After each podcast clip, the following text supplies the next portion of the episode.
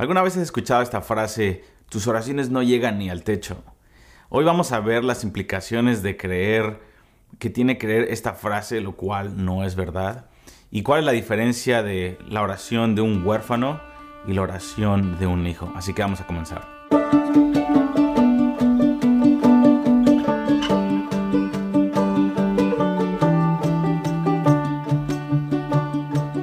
Bueno, yo creo que todos hemos escuchado esa frase. Yo creo que yo lo he dicho varias veces en el pasado, pero eh, el hecho de que tenemos que clamar más fuerte para que el Señor nos escuche. Y eso tiene unas implicaciones muy fuertes en la manera en la que oramos y en la manera en la que nos relacionamos con el Señor Jesucristo. Y quiero que empecemos con algunas bases bíblicas. Antes que nada, la Biblia es bien clara que hay un primer cielo, que es la atmósfera en donde lo que podemos ver, los pájaros, el ambiente, lo que... El cielo, las nubes que podemos ver, es el, es el cielo natural. Después está el segundo cielo, donde es muy claro la palabra de Dios en Efesios 6, 10 en adelante, donde nos dice Pablo que nuestra lucha es contra principados y potestades en lugares celestiales. Es el segundo cielo. Es donde Satanás tiene su dominio, donde están los principados, las potestades, donde están los gobernadores de las regiones celestes, en donde están todos estos demonios y principados que mueven presidentes o mueven regiones culturales enteras. Ahí es donde está la guerra espiritual, ahí se lleva a cabo esa guerra espiritual. Y es claro, en la Biblia tenemos en el libro de, Job o también en Reyes, que de vez en cuando el Señor baja del tercer cielo para pedirle cuentas al, mundo de las tinieblas. Y es, donde tuvo su encuentro el Señor con Satanás para... Eh, para ofrecerle la vida de Job, para que lo tentara y para que hubiera diferentes cosas, como ya lo sabemos en el libro de Job. Y después tenemos el tercer cielo, el tercer cielo donde está la nueva Jerusalén y donde está el lugar en donde Dios habita, donde los ángeles de Dios habitan, en donde están los santos que han muerto en Cristo o en el Antiguo Testamento que murieron en, la fe de, Dios. Ellos están ahí en, en lugares celestiales, están en el mar de cristal frente al trono de Dios y ahí es donde Dios está. Y es bien claro en la palabra de Dios que nada inmundo entra a ese tercer cielo. Entonces, al nosotros poder saber que hay un primero, segundo y tercer cielo, podemos entender la oposición que hay para que nuestras oraciones sean respondidas. Y eso lo podemos ver en Daniel capítulo 10. En el capítulo 10 de Daniel, que Daniel, tenemos que amar a Daniel porque Daniel es un, fue un profeta, pero fue un intercesor que, Dios consideró de una manera muy especial porque le dio información especial para, para, su pueblo y le dio mucha autoridad para interceder de tal forma que movió imperios completos. Daniel literalmente movió el destino de tres imperios enormes con su intercesión. Entonces en el capítulo 10 de Daniel podemos ver que él está clamando, él está en un ayuno, él está clamando frente al Señor. Y después de 21 días se le aparece un ángel poderoso y el ángel poderoso le dice dos cosas muy tremendas. Uno, le dice, eres muy amado en el cielo, lo cual nos da una, es una afirmación de nuestra identidad frente a Dios. Como Dios nos ama, como los ángeles nos aman, como el cielo entero nos ama cuando estamos en Dios. Y ahora cuánto más estando en Cristo Jesús. Entonces le dice, eres muy amado en el cielo.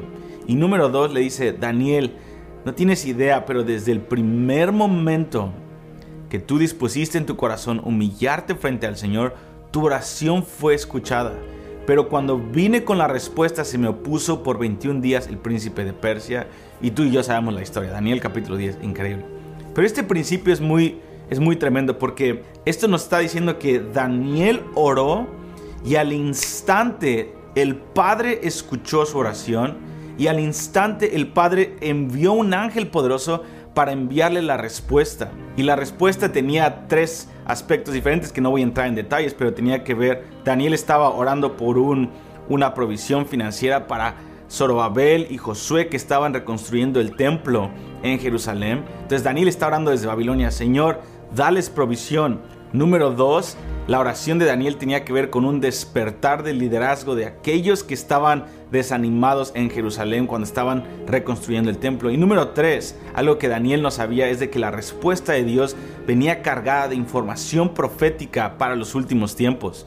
El capítulo 10, 11 y 12 de Daniel es una de las profecías escatológicas más detalladas, más tremendas y que hasta la fecha nos dan un mapa muy tremendo de hacia dónde va la historia. El ángel está diciendo, Daniel, Dios te escucha al instante, desde el momento que en tu corazón está humillarte frente a Dios y empiezas a clamar, tu oración se, se transmite en el cielo automáticamente, se traduce en el cielo de una forma, sabemos en Apocalipsis que es, tiene una forma de incienso, que es llevada con un olor fragante frente al Señor. Y el ángel le dice, y el Padre me envió, luego, luego, al instante me envió el Padre, pero la respuesta tardó 21 días. ¿Qué principio espiritual podemos saber aquí que nos ayuda a después tocar el hecho de que si, si oramos como huérfanos o oramos como, como hijos? Es que el principio bíblico es de que nosotros, aunque estemos en el peor de nuestros momentos en nuestra vida, en la crisis más difícil, aún en medio de estar en las repercusiones de haber pecado, y al momento que nos volteamos a Dios y decimos, Señor, en ese momento nuestra oración pasó por el primer cielo, pasó por el segundo cielo, movió las, las potestades y llegó hasta el tercer cielo a la presencia del Padre. La respuesta eh, a nuestras oraciones, el hecho de que sintamos la presencia de Dios o que haya una provisión por la cual oramos o que haya, etcétera, etcétera, cualquiera que sea tu oración, si oramos conforme a la voluntad de Dios, nuestra oración eh, tiene una oposición cuando va descendiendo. Pero ese es, otro, es otro tema. Pero lo que el diablo nos quiere decir, el espíritu religioso, es de que tenemos que esforzarnos mucho y clamar más fuerte para que el Padre nos escuche, lo cual no es bíblico, lo cual no es cierto. Y ese es el clamor de un huérfano. Un huérfano ora porque está clamando y tratando de demandar atención de un padre que dice, a ver, clámame más fuerte porque si no tu oración no pasa del techo. Pero no, en realidad la Biblia nos dice, no, desde el instante que, que tú clamas a mí, yo te escucho. Recordemos que el Padre es el, nuestro Padre es el Padre de un hijo pródigo. Tú y yo somos hijos, hijos pródigos todos los días de nuestra vida que tenemos que volver una y otra y otra vez al, al, Padre. Y el Padre nos está esperando ya con un anillo, con restitución, con una vestimenta nueva. El Señor nos está esperando. Aun cuando estamos en medio de nuestro pecado y clamamos, Señor, aquí estoy, me vuelvo a ti, perdóname. El instante el Padre ya estaba ahí esperándonos. Ahora una vez más, la respuesta puede tardar, pero eso no quiere decir que el padre no nos escuchó. Un huérfano clama por la atención de su padre, pero un hijo clama porque ya su padre lo escuchó. Un hijo está orando sabiendo y teniendo la confianza que su padre ya lo escuchó. Y cuando nosotros entramos en guerra espiritual, y esto una vez más, yo, yo lo he visto y es la tentación que hay en mi vida muchas veces, porque nuestro ministerio es un ministerio de oración aquí en iHope y a donde quiera que hagamos nuestro, eh, el énfasis que Dios nos dio en nuestro ministerio es orar o empezar casas de oración, orar, orar, orar de manera pública o de manera obviamente secreta también con el Padre, pero nuestro ministerio es de oración. Entonces, una y otra vez el Señor me ha estado confrontando con esto cuando, cuando estoy clamando, Señor, ayúdame, Señor, esto. Y, el Padre me dice, Benji, me encanta tu, tu, pasión, me encanta que tengas este fuego dentro de ti, pero acuérdate que, que me estás hablando a mí y acuérdate que te estoy escuchando. No tienes que esforzarte porque yo te escuche. Tienes que clamar sabiendo que yo ya te estoy escuchando. Tienes que tener la confianza que yo te estoy escuchando. Ahora, esto no estoy hablando de que no clamemos con pasión y que gritemos. A mí me gusta mucho gritarme. Me apasiona cuando estoy orando con el Padre, pero una y otra vez, sobre todo cuando tengo un micrófono y la gente me está escuchando y va, la música está fuerte, a veces tengo la tentación de querer producir algo con el fin de que sea radical o que se escuche muy encendido, pero una y otra vez esta semana el padre me ha estado recordando, Benji, acuérdate, mientras estoy orando, me dice, Benji, acuérdate que estoy aquí, te estoy escuchando, hijo. Estoy escuchando tu corazón, sé las intenciones de tu corazón. Eh, baja el volumen un poco háblame a mí, Benji. No le hables a la audiencia para que se encienda. No le hables a los músicos, no le hables a los músicos para que se encienda más la reunión de oración, lo cual no es pecado, no está mal. Pero una vez más, el Padre me está diciendo, Benji, tú eres mi hijo. Yo te escucho. Dime otra vez lo que está diciendo. Dímelo, explícamelo mejor.